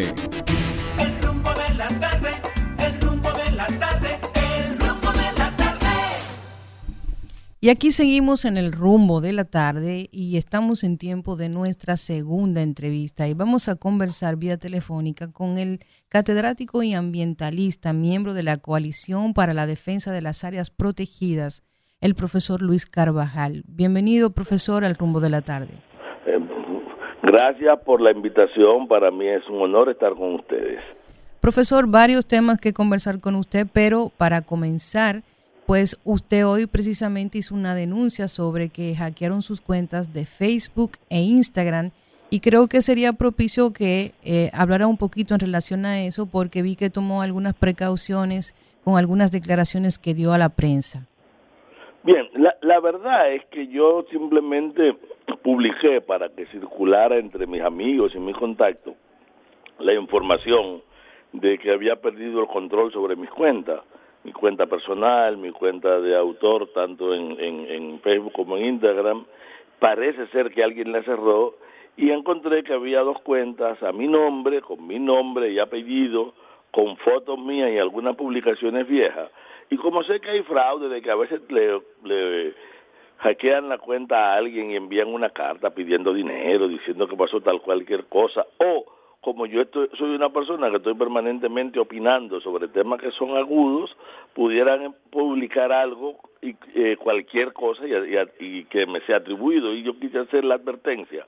En realidad parece que le llegó al, a algún periodista porque vi que que la prensa lo, lo rebotó, pero la idea fundamental era advertirle para que si le llegaba una carta a alguien diciendo yo estaba pidiendo que me manden 10 mil pesos, que sé yo, cuando mil pesos, que tuvo un accidente, que es lo que ocurre de manera más frecuente, estuviera, estuviesen advertidos. Pero por si también había alguna declaración destemplada o que no se correspondiera con mis opiniones, también sepan que no, que no obedece a mis opiniones. Yo estoy intentando recuperarla eh, por las rutas que formalmente eso implica y no quiero darle mayor importancia a este tema ni vincularla con nada. Lo último que yo publiqué fue una declaración explicando la posición de la coalición sobre el tema Bucanye, aclarando porque se había ha iniciado una campaña muy intensa en las redes contra el movimiento ambiental, fundamentalmente contra el grupo Jarango y contra la coalición, y de alguna manera me toca en la cual se ha llegado hasta de llamarnos extorsionista y chantajista o uno que, bueno, que por alguna razón perversa, que no sé cuál es, somos enemigos del desarrollo del sur, y otros se atreven a decir que, que hay hoteleros de otros polos, fundamentalmente del este, que financian una campaña para que estos polos no se desarrollen y toda esa fantasía. Y simplemente publicamos allí la realidad nunca, absolutamente nunca en todos estos años, nadie de la coalición ni del sector ambiental se ha opuesto a que esa zona se desarrolle. A lo que nos hemos puesto siempre es a que terrenos públicos sean robados y a explicar que no es lo mismo apropiarse de un terreno que desarrollarse y que, por ejemplo, para poner el caso de Bucanje, aunque eso eso no estaba en esa declaración, eh, cuando hablamos de 14 millones de metros adquirido a un valor de alrededor de medio dólar el metro, porque son 22 pesos, 23 pesos, si usted multiplica 36.5, que es la diferencia de los 37 dólares que en promedio vale un metro por ahí, por 14 millones, y eso por 54 te da más de 27 mil millones de pesos, y eso es demasiado es un aporte que sería un aporte del Estado si entra en un acuerdo con una alianza público-privada y no tiene por qué regalársela a nadie. Lo hemos dicho, lo advertimos primero con los eh, casi 8 millones de metros cuadrados que tuvieron discutido en aquella adenda que luego tuvo que admitir el, el Estado dominicano y por suerte el Estado preservó ese, eh, eh, esos terrenos que no es que no puedan ser incorporados al plan maestro de desarrollo turístico, porque el plan maestro de desarrollo turístico de la zona tiene mucho que ver con las visiones y los planteamientos que hemos hecho desde la Academia de Ciencias, desde la Universidad Autónoma, desde el Grupo Jaragua y desde el movimiento ambiental. Eh, a lo que sí nosotros nos oponíamos es a que cualquier modelo de desarrollo se base primero en violar las leyes, la Ley General de Medio Ambiente, la Constitución de la República, la Ley de Áreas Protegidas, eh, y a que además de esto se monte sobre un fraude, porque lo que peor, lo que más va a atentar contra el desarrollo del sur, lo que pudiera convertirse en el gran fraude a la población del sur, es que intereses peregrinos no muy, no muy santos, validando procedimientos eh, incorrectos, eh, logren apropiarse de grandes terrenos y generar intereses que se terminarían siendo una carga para el Estado dominicano. La, la posición entonces es que se puede desarrollar en Bucanyé, pero que esos terrenos sean pagados en su justa en su justo precio. Eso no, no mira, eh, me explico. Son 14 millones de metros cuadrados en la parcela número 40 de, Pedernales, de Pedernales, que corresponde al área nacional de recreo playa de Cabo Rojo. Sí. Área protegida categoría 6. Categoría 6, una de cuyas finalidades es el desarrollo turístico. Sí. Ahora, ¿qué ocurre con que su finalidad sea el desarrollo turístico? Algo muy simple el área nacional de recreo no puede ser apropiada de acuerdo a lo que explica esa categoría de manejo y a lo que dice la Constitución y la ley de manera privada. Si manteniéndose como un área de desarrollo turístico, tú puedes invertir si quieres mil millones de dólares en el hotel más fuera del área y aprovechar eh, el, el, el área común, pero tú puedes también organizar una gira de tu casa para resolver un problema de la enfermedad de un muchacho al mismo sistema que, que debe ser abierto incluso a lo que se llama la democracia de inversión en el aprovechamiento de un recurso patrimonial, porque es patrimonio de todos. Entonces, como es patrimonio de todos y la ley prohíbe, no prohíbe su desarrollo turístico, incluso no prohíbe el tipo de infraestructura que puede haber para soportar. Pero impide la privatización. Eh, impide la privatización y, la, la, Constitución lo dice de manera muy clara y la ley de, de, área protegida lo dice de manera muy clara, dice que bajo ningún concepto y de ninguna manera. Y eso es lo que hemos estado planteando, no hay por qué violar la ley. Ahora, a nadie se le ha dicho no invierta. Incluso desde siempre el movimiento ambiental ha señalado que esas áreas tienen que ser incorporadas de manera integral al desarrollo. Y cuando hablamos de manera integral es que no es solamente la construcción de infraestructura, que hay que acompañar esto de una formación de la gente de invertir en diversificar los modelos de producción para que la pesquería local sea quien suma a los hoteles, para que la agricultura local desarrollada eh, de una manera eh, integral bien para insumir y el desarrollo tenga esa aristas de, de eh, simétrica para los diversos sectores y no sea simplemente la llegada de un gran capital que se capitaliza originalmente sobre el valor inmobiliario de los espacios.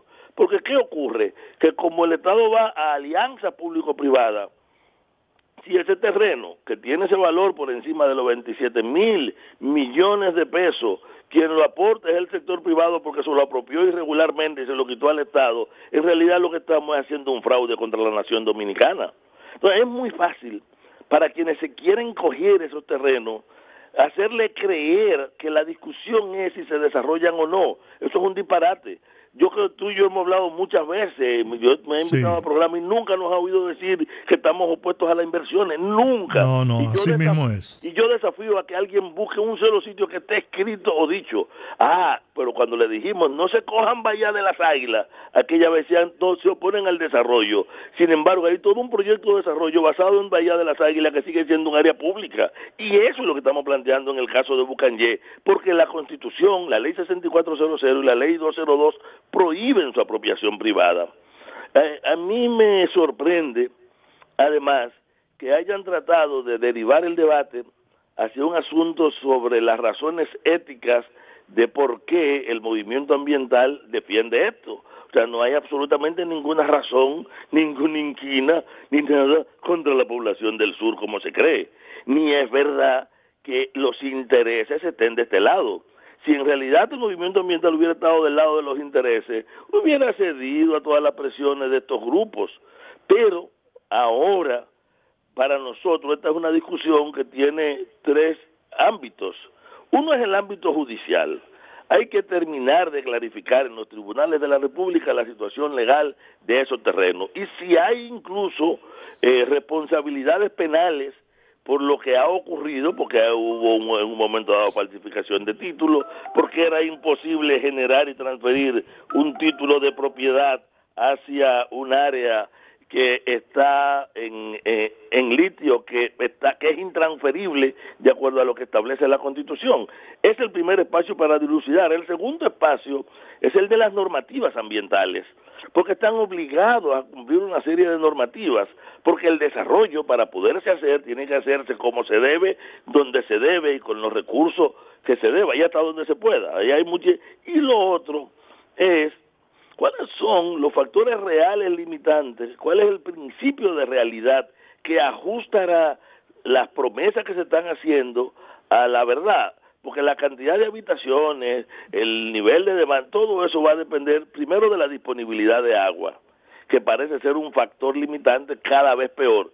Yo estaba disfrutando ahora la entrevista que ustedes tenían con Manegonte y, y lo que se deriva de cada vez que habla a él no le gusta que le digan experto, pero cada vez que habla una gente que ¿Verdad que sí?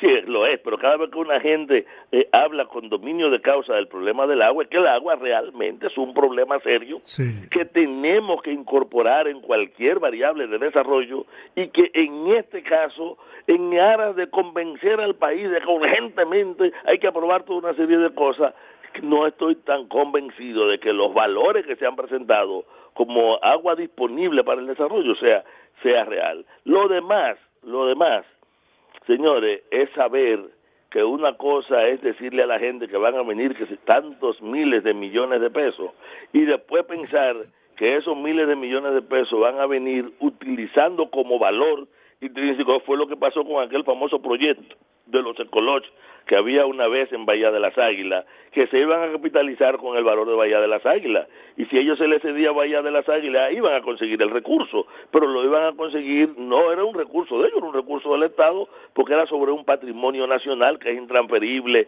inembargable y que bajo ninguna condición, con esa misma palabra, lo dice la ley 202, pueden ser transferidos a, a ningún propietario particular. Eso ese es el, ese es el debate.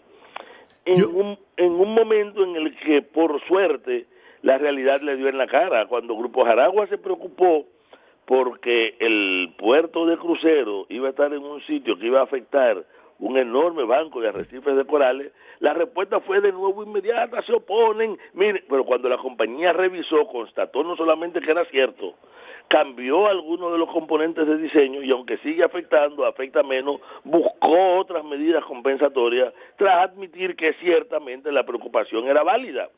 ¿Qué ocurre? Que una cosa es el debate político o politiquero con el que se manejan estos temas o el juego de intereses que, que, que están en juego y la otra es una visión de desarrollo basada en conocimiento y en ciencia, eh, basado en entender que si tú inicia el deterioro de cualquiera de los ecosistemas asociados a ese hermoso sur, esa belleza desaparece y se pierde el valor inmobiliario, el valor de inversión que hay allí. Ese desarrollo tiene que producirse en amigablemente con los recursos naturales, con la naturaleza.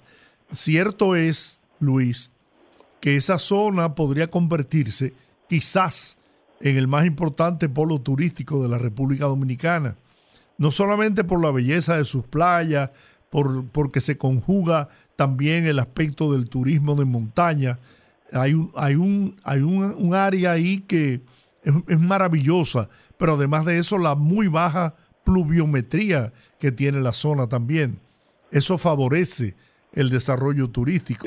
Pero ahí hay muchos elementos que favorecen, pero si nosotros pensamos en hablar del turismo de montaña, hay que parar la depredación de esos sistemas de montaña. Claro. No es posible que el que Sierra del Bauruco esté siendo invadida para y desmontada para la siembra de aguacates, de, limones. No es posible que el Bauruco Oriental lo esté destruyendo la Belfont, sobre todo en las nacientes de uno de los acuíferos más importantes de la, de la zona, que es Nizaito, que es fundamental para la agropecuaria y para la disposición de agua en un sitio donde hay un déficit significativo de agua. estamos hablando de que no podemos pensar en una visión de desarrollo si nosotros no pensamos en, mantener la base de recursos que lo soporta. Cualquier otra cosa es un engaño. Entonces, esa tendencia a querer engañar a la población y al país, haciendo creer que lo importante es discutir. Mira, yo estuve en un medio en el cual uno de los periodistas casi me agredió porque él me decía que por qué nosotros no tenemos que meter en el problema de la propiedad, que eso no era ambiental. Yo digo, no, el carácter patrimonial de los recursos naturales está establecido en el capítulo, en la parte ambiental de la Constitución, está en la ley 6400 y en la ley 202, pero por si acaso no lo sabe, como país, la patria que nosotros defendemos no son sus símbolos, es su patrimonio. Claro. O sea, la patria es patrimonio. Entonces, ese carácter patrimonial sobre el cual alguna gente no quiere ver y que la verdad es que yo todavía no logro entender cómo alguien puede entender normal que de repente un patrimonio tan significativo, tan importante y tan valioso, alguien se lo apropie y que reaccionemos como que eso es normal y que oponerse a eso es tratar de frenar el desarrollo. Profesor, el presidente de la República y el ministro de Medio Ambiente participaron en un taller que junto a la coalición, pues llegaron a algunas conclusiones. ¿Usted podría conversarnos un poquito acerca de eso? Mira, sí, ese taller salió a partir de una reunión que tuvimos con el señor presidente para discutir el asunto de Bucanye.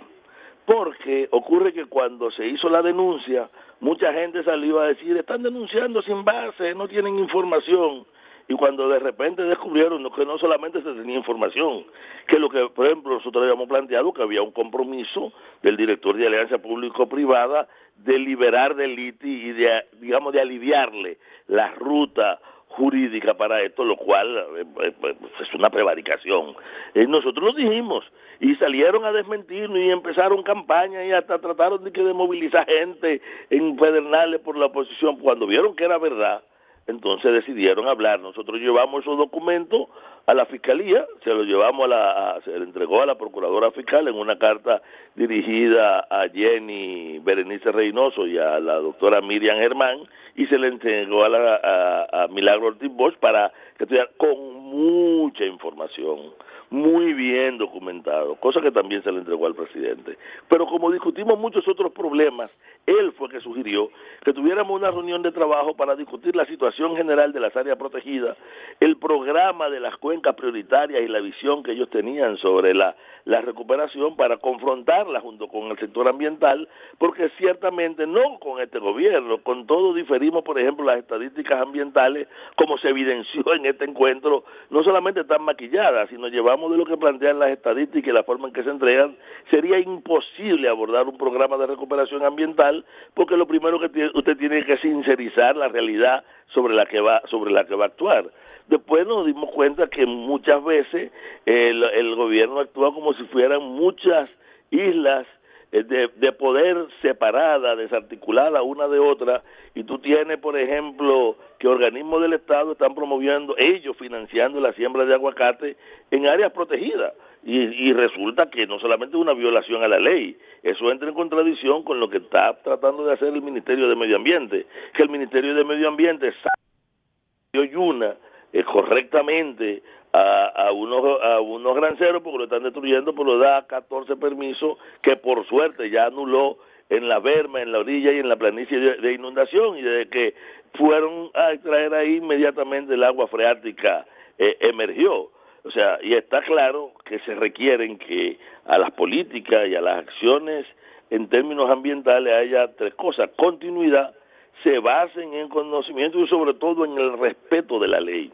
Eh, para mí el mayor valor de estos encuentros es que demostró que ciertamente desde el movimiento ambiental, desde la Coalición para la Defensa de la Área Protegida, la Academia de Ciencias, la UA, SOESI y todos los grupos que han participado, Acción Verde y todos los grupos que han participado, hay un conocimiento de la realidad, hay propuestas que son perfectamente válidas y que sin necesidad de descalificarse, nosotros podemos criticar las propuestas del gobierno o que vienen del sector empresarial y escuchar y, ellos pueden criticar y rebatir lo que nosotros planteamos con el máximo respeto. De aquí salieron cuatro cosas. Primero, un plan de trabajo, una serie de áreas, una seguridad que bueno, esperemos que se cumpla, de un respeto absoluto a las leyes en el Sistema Nacional de Área Protegida. Recordemos la situación de Saladilla, también de, eh, lo que está ocurriendo en el entorno de los manglares de Montecristi en sentido general, tanto de Terobalsa, de Buen Hombre y de otras áreas, el conflicto que hemos tenido alrededor de las barcazas en los negros y muchísimos otros. Nosotros habíamos inventariado alrededor de cincuenta y tantos conflictos importantes con área protegida, la inmensa mayoría de los cuales tiene que ver con un factor crítico como es la producción de agua, que es lo que ocurre en la sierra, eh, en la cordillera. Discutimos sobre la restauración del Parque Manolo y sobre el comanejo de Siete Picos y otras zonas que son fundamental y sobre la cual hay, hay mucha crítica. Discutimos alrededor de la gestión eh, institucional del sector ambiental, fundamentalmente del ministerio y de, de la, a veces elementos contradictorios que se dan allá desde la perspectiva del movimiento ambiental. Y yo estoy hablando de esa perspectiva. Probablemente le preguntan a uno de los funcionarios y ellos la perspectiva cambia un poco. Fue un encuentro ah, útil abierto, el presidente participó y participó y discutió con nosotros como uno más en el taller, o sea, al margen de jerarquías, y eso es importante porque permitió un, un, intercambio lineal. Yo no creo que ni ellos hayan salido totalmente convencidos de nuestras posiciones, ni que nosotros hayamos salido totalmente convencidos, pero por lo menos ajustamos alrededor de la visión, por ejemplo, del sector forestal porque ellos presentaron unas estadísticas por primera vez sincerizadas alrededor de la situación real que evidenció que es mucho peor de lo que nosotros lo veíamos. Y no, a mí me sorprendió cuando en la, claro, ellos necesitaban presentar la crudeza porque están planteando una inversión de 8.500 millones de dólares en, los programas de inversión y recuperación. Y probablemente ver la gravedad del problema cuando se está buscando recursos para abordarlo eh, es una técnica. Y verlo es como resuelto cuando se está buscando eh, imagen, propaganda o que sirva para la, la política y esas cosas, entonces otra, por eso los políticos cuando están fuera eh, todo está mal y cuando llegan lo han resuelto en dos o tres semanas, eh, que discurso que ha ocurrido también con el sector ambiental.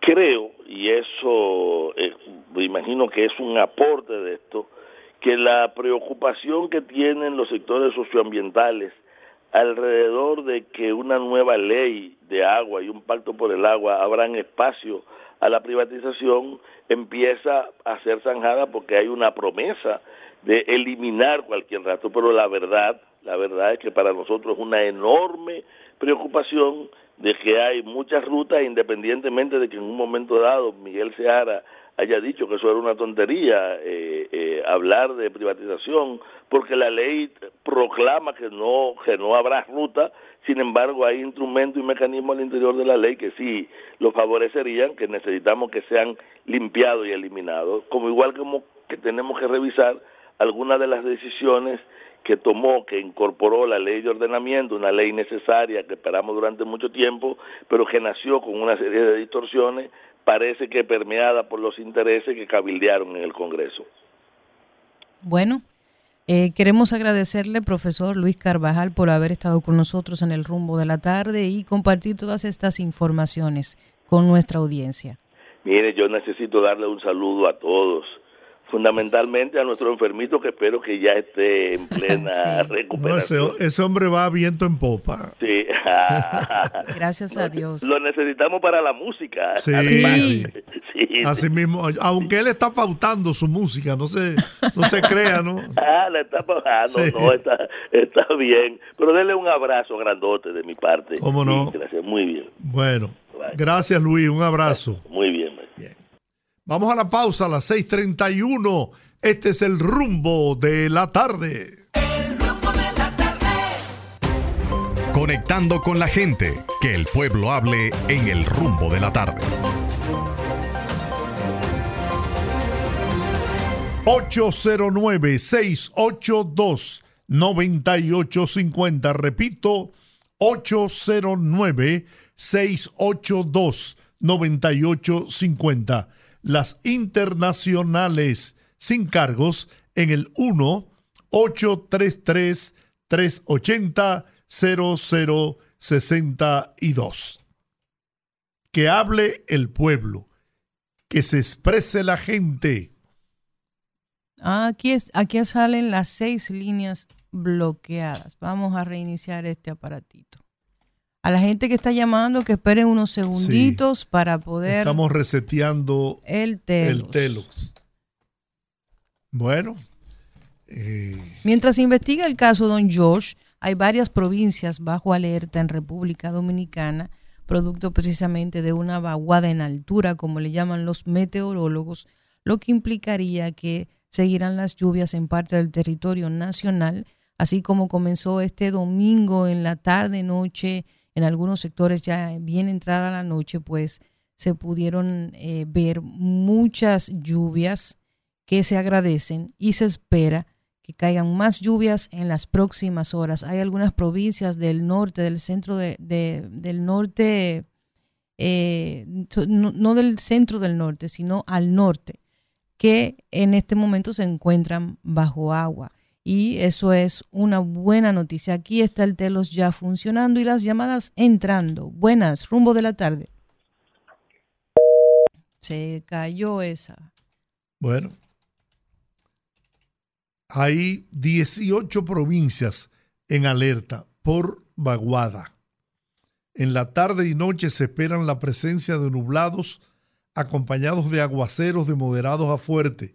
Pudieron ser pudiendo ser muy fuertes localmente.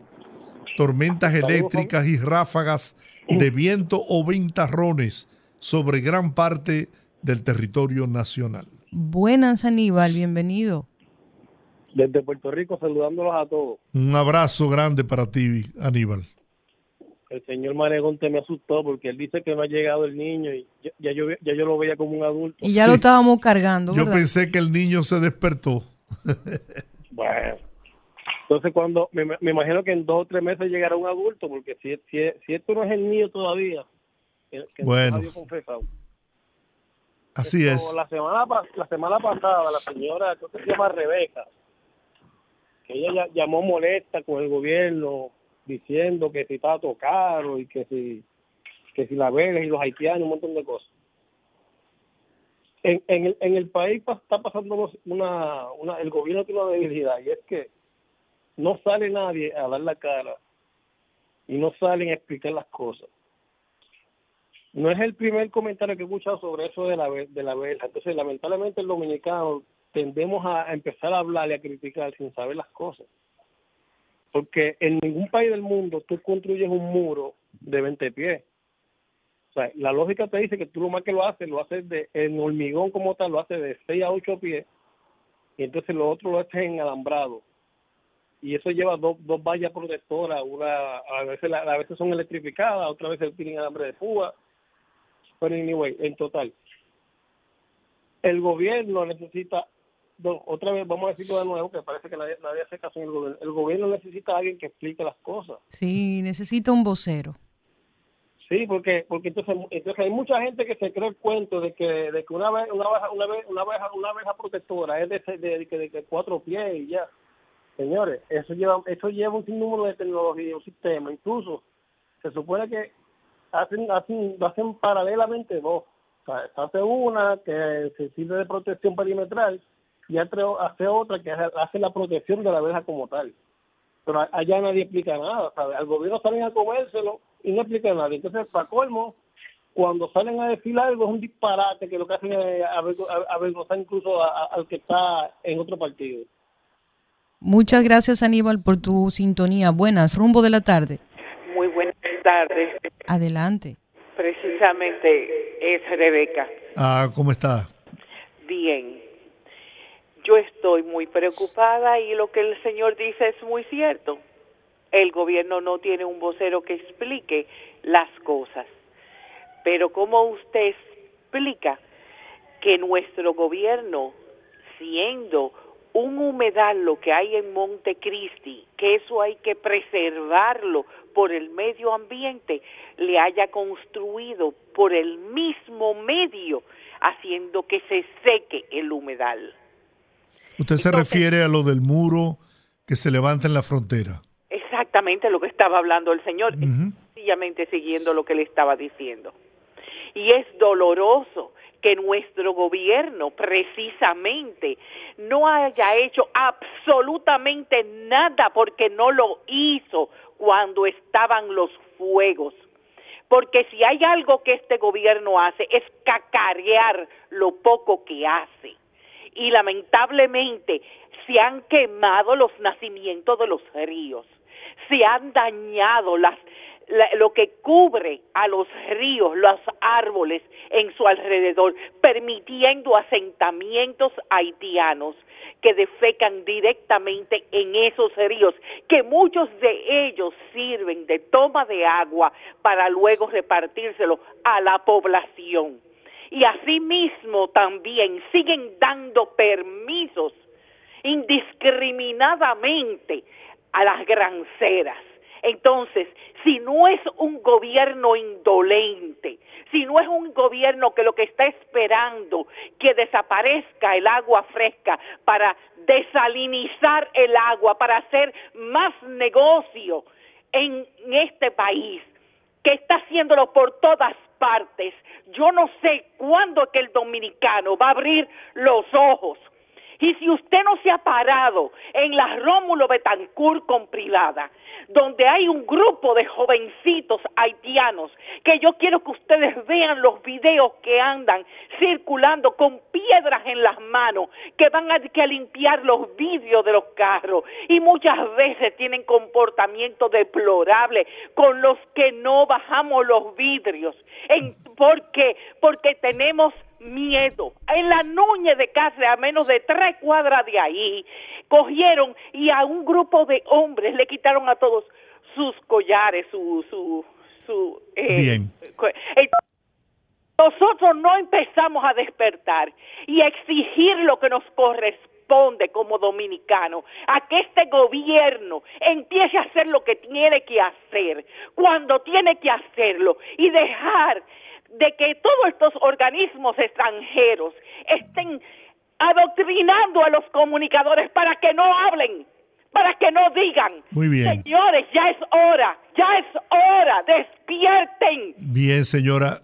Yo le quiero pedir, usted sabe que nosotros acostumbramos a permitir que todo el mundo se exprese libremente, pero tienen que ser un poco más breves, porque tenemos las líneas llenas y todo el mundo quiere opinar pero le agradezco su audiencia y su participación en el programa. Buenas, rumbo de la tarde. Sí, sí, muy buenas tardes. Sí, es bueno que ella llame, porque en verdad ella habla mucho en contra del gobierno, es bueno que hable. A esa como ella dice, que nosotros tenemos que abrir los ojos. Ya nosotros abrimos los ojos. Lo abrimos cuando vimos que toda esa pandilla están presos todos. Esa, e, ese grupo de ladrones que había, ahí está preso, ya tenemos los ojos abiertos. El gobierno no está cacareando, es lo que hace, ¿no? Está haciendo lo máximo porque el país no le falte nada y no son ladrones que están ahí. Que eso es lo que ella le está doliendo. Feliz tarde. Muy bien. Gracias por la sintonía. Buenas, rumbo de la tarde. Es para decirle que esa señora es no grata para los radio oyentes, porque ella tiene mucho veneno en su palabra y yo no soy de ningún partido, pero no deben dejarla hablar tanto ya, ya le pedimos que tiene que ser breve, no coartamos el derecho que tiene Claro. todo ciudadano de expresarse, pero tenemos que darle oportunidad a, a todo el que nos escucha y nos llama. Buenas, rumbo de la Sí, tarde. buenas tardes. Yo oí Hola, Antonio Antonio. Romero, en Sánchez Luperón. Sí. Saludos para todos ya. Realmente así es, y y hay que tener cuidado con el tiempo, porque el- el- en, en la televisión en la radio es que el tiempo es breve. Con relación al tema haitiano, yo también entiendo que nosotros dominicanos, yo soy un, preocupado del problema haitiano, y yo entiendo que el presidente está tratando de hacer lo que se pueda realmente hacer para evitar que el problema haitiano siga complicando realmente. La oposición en un sentido a veces no está de acuerdo en muchas cosas cuando el presidente manda algo que tenga que ver con el problema haitiano. Yo recuerdo, por ejemplo, que cuando había la el problema de la, partu- la parturienta, decían que eso no puede hacer la oposición en sentido general. Entonces así no. Vamos a ver las cosas desde el punto de vista real, que se entienda que el presidente está interesado en que ese problema se resuelva y por eso dio a, a- a- a- a países internacionales pidiendo que se resuelva el problema haitiano. Nosotros no podemos cargar con todas las consecuencias haitianas. Gracias y buenas tardes. Bien. Buenas tardes, rumbo de la tarde. Buenas tardes. Hola. Hola. Hola, estimado. Rudy. Donde se encuentre Yoyi. Piensa una cosa. Eh, esa señora, no por desprestigiar la forma como ella habla, pero ella habla por su partido, por el fútbol. Y todo el mundo sabe. Ella no es este solo programa que llama, sino en varios. Fijaos bien, lo que ella tiene que ver es que el pupilo que, ellos quieren forzosamente llevar a la presidencia, ese pupilo fue que en el 2010 hizo su reforma para que los jueces duraran siete años. Duraran diez años, a los siete años lo cambiaron. O sea, ¿quién cambió el gobierno de ella, que ella quiere forzar que venga? A Julio Aníbal Suárez. ¿Ustedes se acuerdan?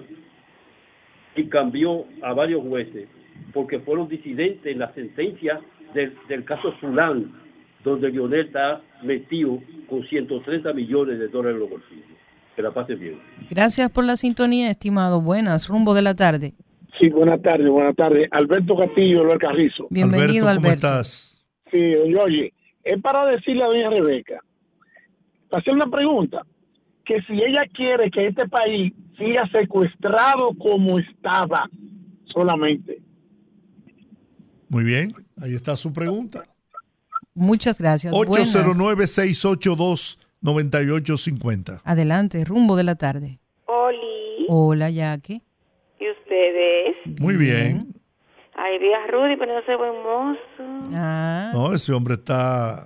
Ay, así mismo, ante muerto, qué sencillo. Miren, señores, pero de lo que nosotros nos quejamos siempre es que el, el presidente no cacarea. Nosotros siempre nos estamos quejando de que él no tiene un equipo de comunicación efectivo. Entonces, no, no sé de qué se queja la doña. Por otra parte, lo que tienen que abrir los ojos con el tema haitiano son los empresarios, los políticos, los militares, toda esa gente, los empresarios y los empresarios de la construcción principalmente, porque lo tienen aquí para que hagan todas las construcciones que se están haciendo ahora mismo aquí. A la mayoría de, la gente que construyen aquí son haitianos. La, los empresarios que tienen su finca y que tienen su, su y viven en su torre, la gente que le cuida la torre son haitianos. Los que se fajan en la finca son haitianos. Porque es que los dominicanos no quieren hacer el trabajo. Entonces, si ellos no lo quieren hacer, ¿quién lo va a hacer? Otro. Lo mismo que hacemos nosotros cuando vamos a Estados Unidos, que hacemos lo que los gringos no quieren hacer. Eso mismo vienen a hacer los haitianos aquí. Entonces, ¿qué quiere ella? Que los haitianos cuando vengan aquí se queden trancados y que no salgan. Y si, y si tienen esa mala costumbre, esa mala costumbre la traen aquí. Porque lamentablemente no la tienen. Y si no la tienen y lo traen aquí para que la sigan haciendo. Entonces que se faje ella, que busque su gente, que se faje ella y los nacionalistas que se fajen a doblar el lomo como lo doblan los haitianos para que entonces ellos se queden de aquel lado y no crucen para acá. Pero lamentablemente cuando uno tiene una frontera, eso es lo que pasa, eso es lo que sucede. Eso pasa en todos los En países con frontera. fronteras. Y por otra parte, señores, yo entiendo y pienso... Y en el caso nuestro es peor porque la única frontera que tiene Haití es la frontera dominico-haitiana. Exactamente. O el mar Caribe y lanzarse a las aguas del mar Eh, a riesgo lo de su vida. Teniendo aquí en la República Dominicana, jamás en la vida. Teniendo los los militares que lo dejan cruzar y que le cobran por eso, jamás en la vida. Por otro lado, entonces yo entiendo que mucha gente piensa que todos los males que tiene la República Dominicana han sido en estos cuatro años. A este, a este pobre infeliz no lo sueltan, no lo dejan en paz. Quieren que resuelva en cuatro años lo que los otros en 20 nunca hicieron y dejaron el desorden y se llevaron el país entre los bolsillos. Buenas tardes. Buenas tardes, Jacqueline. Saludos. Rumbo de la tarde. Sí, buenas tardes. Habla Jerónimo de la carretera Mella. Bienvenido, Jerónimo. Adelante. Sí, esto, yo acepto la posición que han planteado los, los anteriores eh, participantes respecto a que realmente el gobierno ha necesitado voceros que den a conocer realmente los rumbos de su política y su accionar. Pero eso debió eh, comenzar inmediatamente asumieron el poder el 16 de agosto del año 2020. Hoy en día, por más esfuerzo que hagan, serán vistos solamente como sobradas razones, porque realmente ya el tiempo se le ha ido demasiado rápido y no han podido eh, sus- sustentar en el tiempo mismo eh, su obra de gobierno como realmente ellos o el presidente pudo haber querido que se viera. Eso es todo, gracias. Gracias a usted por la sintonía. Buenas. Rumbo de la tarde. Saludos. eh, considerando lo que la señora dijo, no importa el tiempo que haya tomado, es verdad lo que ella dice. Este gobierno ha entregado el país a los haitianos. Este gobierno es- ha sido el diablo para este país. Tiene que el 24 se van. Bien. Buenas. Ru- se cayó esta. Buenas tardes. Rumbo de la tarde. Muy buenas tardes, Olga. Adelante. Hola, Desde el Bronx, New York. desde el Bronx, claro que sí. Escuchando un comentario corto, pero preciso. Escuchando a la señora con su queja sobre los haitianos, su manera de expresarse, quererle echarle la cuava de todo al presidente Luis Abinader con apenas tres años, problemas que vienen de más de 50 años, desde la muerte de Trujillo para acá, podemos decir. Yo quiero recordarle algo a la señora. Señora, ¿quién le dio documentación, carnetización a esos haitianos hasta sin ningún tipo de documento de su país? ¿Fue Luis Abinader o fue Danilo Medina? Pasen buenas tardes. Buenas tardes y gracias por la sintonía. Buenas. Rumbo de la tarde. Buenas tardes, Olga, don Giorgi. Hola. Yo voy a referirme brevemente a lo de esta señora. Sí. Yo evidentemente le voy a decir algo. Yo escuchaba precisamente el rumbo de la mañana en esta misma estación. Entonces yo he oído que esa señora interviene ahí, y inclusive los integrantes de ese programa, claro, ese es su derecho, y supuestamente hay que son plural, pero ella la aplauden por eso. E inclusive para mí yo califico ese programa, el rumbo de la mañana, ustedes me van a excusar, que es un comité de base del PLD y la Fuerza del Pueblo. Ella cuando llama a ese programa se vota y aplauden. Entonces yo precisamente por eso dejé de, de sintonizar ese programa. Me mudé precisamente al, al, Sol de la Mañana, que son mucho más plural. Y sería mentira, pero la verdad es que esa señora da vergüenza. Que se revise porque de bien de la cabeza no está ella. Pase buenas tardes. Buenas. Rumbo de la tarde. Se cayó esa llamadita. Señores, tenemos tiempo para algunas otras llamadas, dos o tres. Recuerde que puede contactar con nosotros al 809-682-9850, 809-682-9850 y el 1833-380-0062. Aquí está. Buenas. Rumbo de la tarde. Es Rebeca Fiallo y excúseme por haberme alterado. Yo quiero decirles que yo no pertenezco a ningún partido político. Yo solamente soy dominicana. Y a mí, Leonel Fernández, para mí es un traidor porque fue el que organizó el Estado al servicio de agendas foráneas. Por lo tanto, es un traidor. Danilo Medina lo que hizo fue implementar todo lo que Leonel Fernández hizo, ¿eh? y hacer que nosotros en nuestro país nos sintamos endofóbicos para que entonces no nos digan que somos racistas, porque tenemos miedo de que nos digan racistas. Yo no soy racista, mi familia es mixta, mi marido es negro, con mucho orgullo y tengo unos hijos café con leche.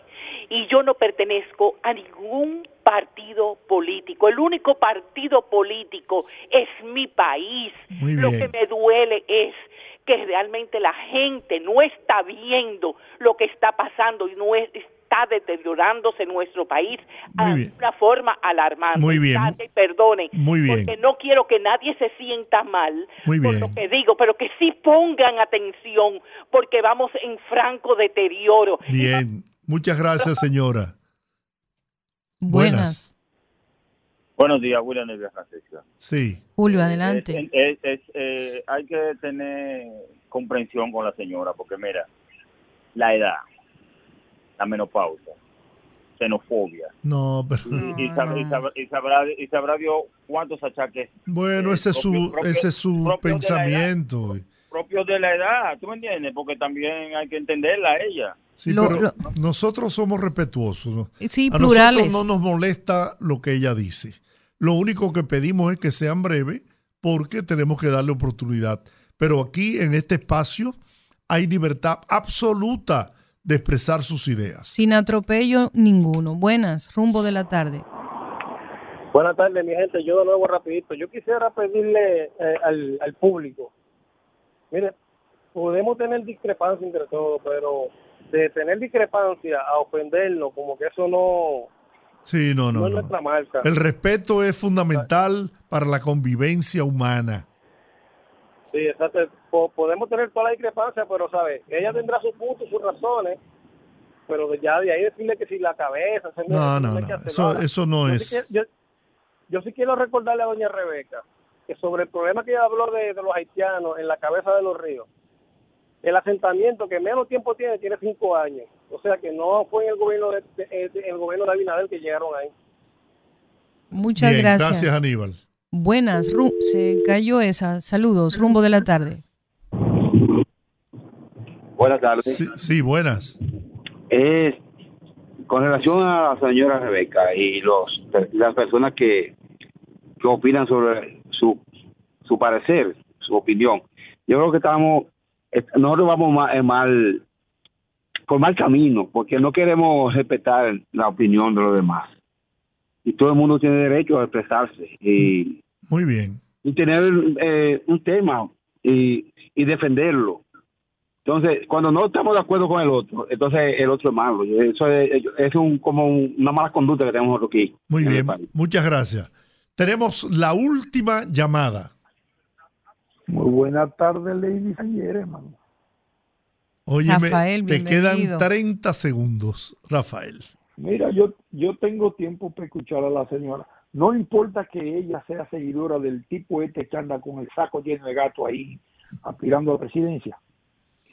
Si ella es seguidora de ese caballero, yo no sé quién va a votar por un tipo por un saco lleno de gato. El que quiera votar por esa gente, que, que vote. Pero yo tengo tiempo para escucharla a ella. Yo no, censuro a nadie, que se tome el tiempo que sea.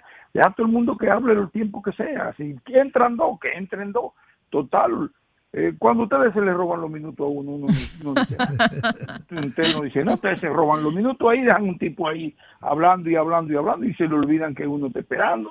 Entonces, que, que se tome su tiempo, que no hay ningún problema. Mañana seguimos. Mañana nos vemos, Rafael. Aquí te esperamos.